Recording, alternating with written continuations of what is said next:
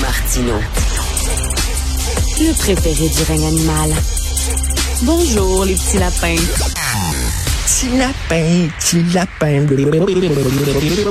Alors, je chantais tantôt à LCN, à Jean-François Guérin, euh, euh, la, la, fameuse tune, il y a un trou dedans mon seau, chère Élise, chère Élise. Mais bouche-le, chère Eugène, là, c'est, euh, il manque de brigadiers, chère Élise. Ben, prends des policiers, chère Eugène. Oui, mais il manque de policiers, chère Élise. Ben, prends des professeurs, chère Eugène. Oui, mais oui, il manque de professeurs, chère Élise. Mais prends des serveurs, chère Eugène. Ben oui, mais il manque des serveurs, chère Élise.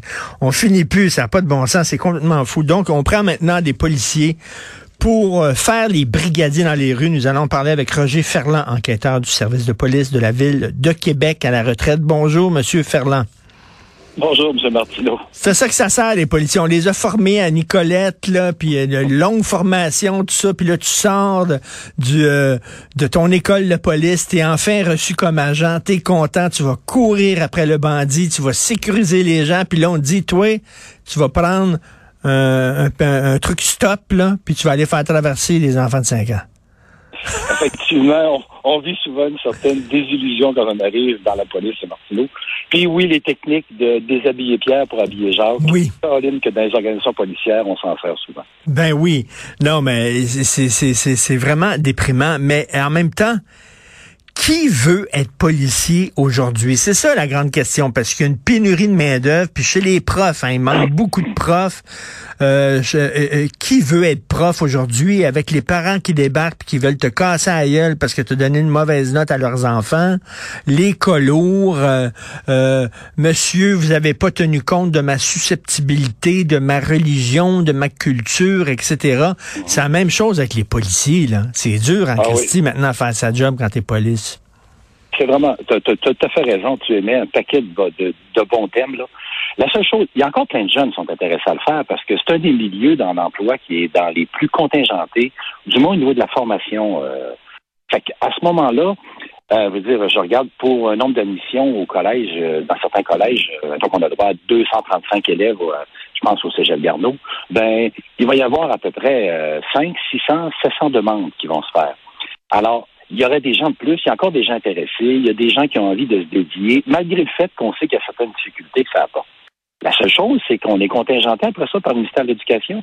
On ne peut pas en former plus. L'École nationale ne peut pas en accueillir plus. À un moment donné, il y a une limite dans la boucle. Hmm. C'est pour ça que là, on, c'est l'œuf et la poule. on pourrait en former plus.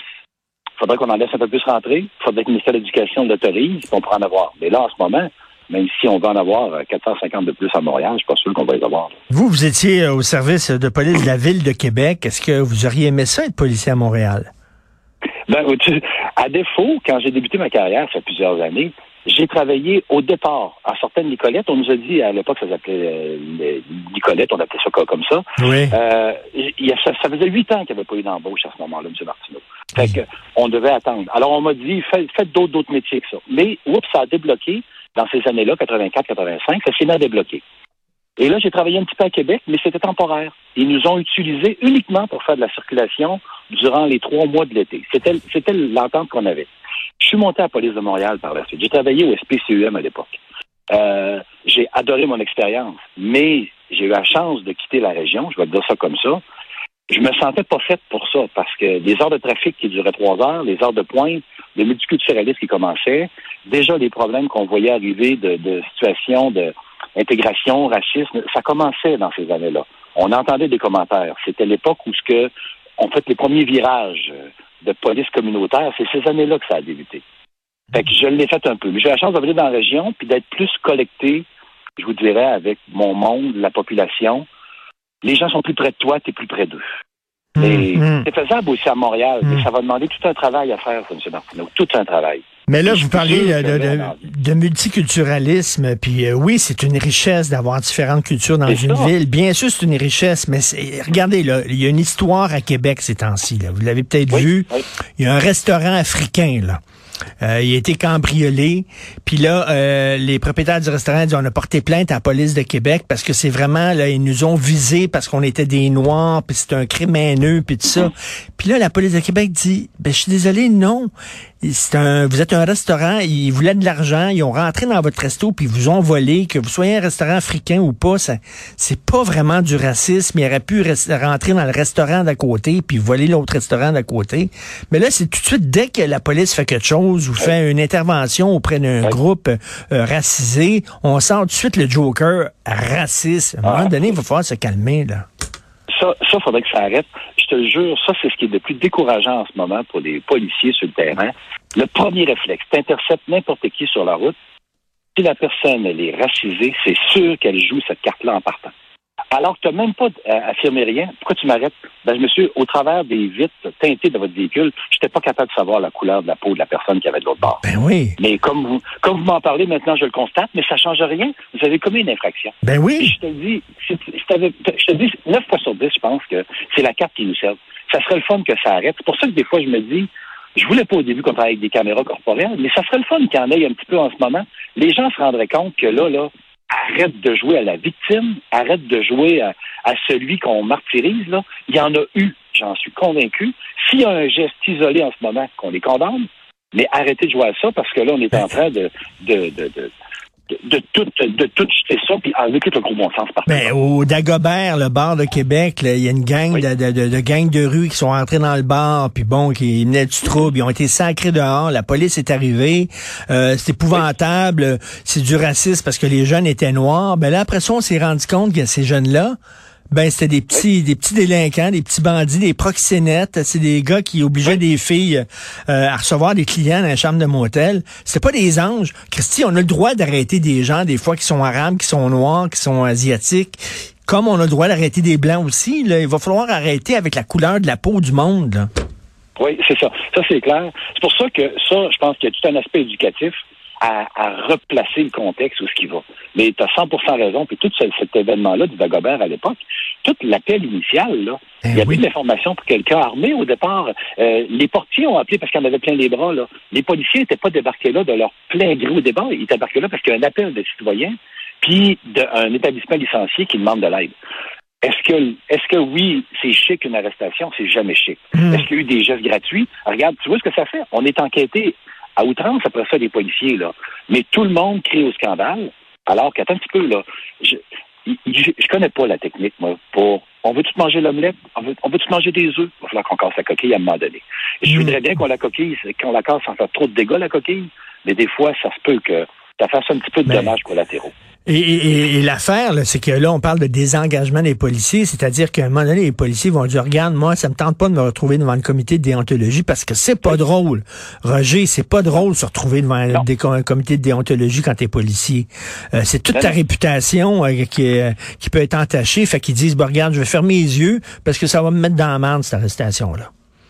C'est ça. Toute la période de l'enquête qui dure généralement, même, elle est bien faite, là. Mais ça va durer six mois, deux ans. Tu tu es, constamment en train de regarder, être regardé par tes confrères. Tu vas être mis administratif au début. Et ça crée, après ça, toujours le réflexe, le premier réflexe. Et ce que je te dis là, c'est triste, là.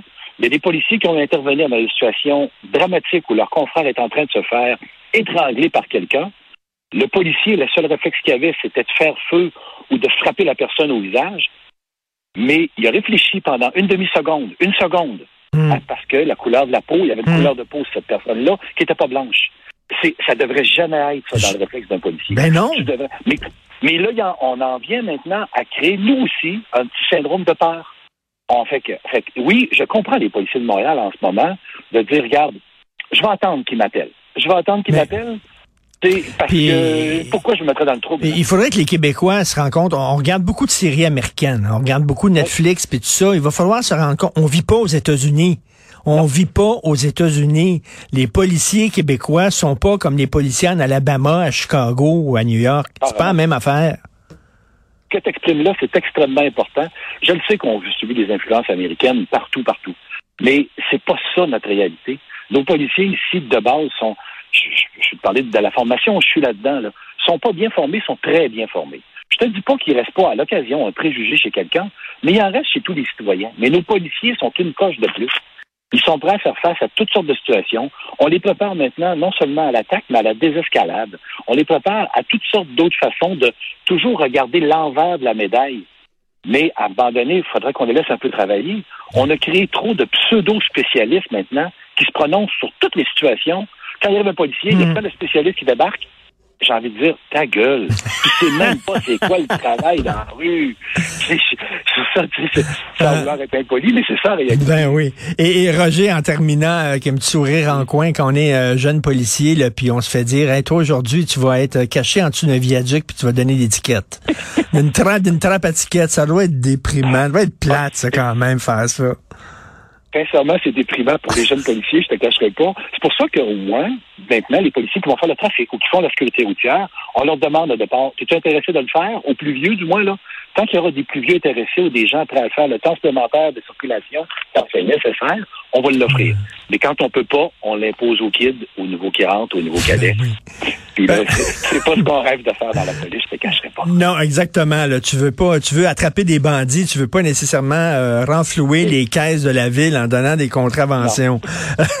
Merci beaucoup, Roger Ferland. Tout le temps un plaisir de te parler, enquêteur du service de police de la ville de Québec à la retraite. Salut, à bientôt. Bonne journée, Richard, à vous aussi. Salut, bye.